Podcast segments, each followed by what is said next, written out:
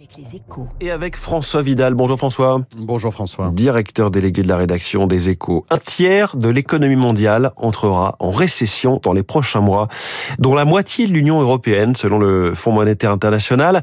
Après une année 2022 difficile, 2023 s'annonce donc encore plus compliqué, François.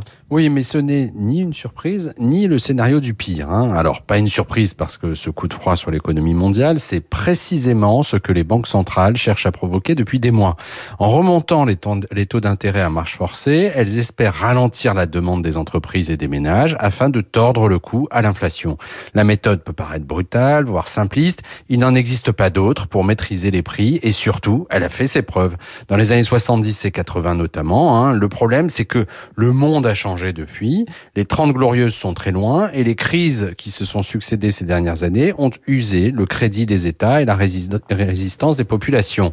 Le seuil de tolérance des uns et des autres à une nouvelle période de vache maigre et donc très bas. Mais si l'on en croit la, la plupart des économistes, euh, François Vidal, cette récession devrait être de courte durée. Selon le FMI, les États-Unis devraient même y échapper.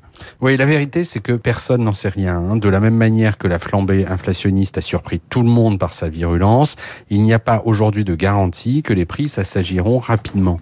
En Europe en particulier, quel que soit le niveau des taux, si l'énergie reste chère, ce qui est loin d'être une hypothèse d'école, l'inflation restera On pourrait donc se retrouver dès cette année dans une situation dans laquelle la Banque Centrale Européenne serrerait encore la vis des taux alors que l'économie serait à l'arrêt.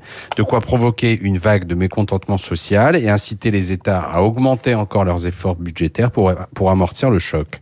Ce qui reviendrait en gros à appuyer en même temps sur le frein des taux et l'accélérateur du déficit.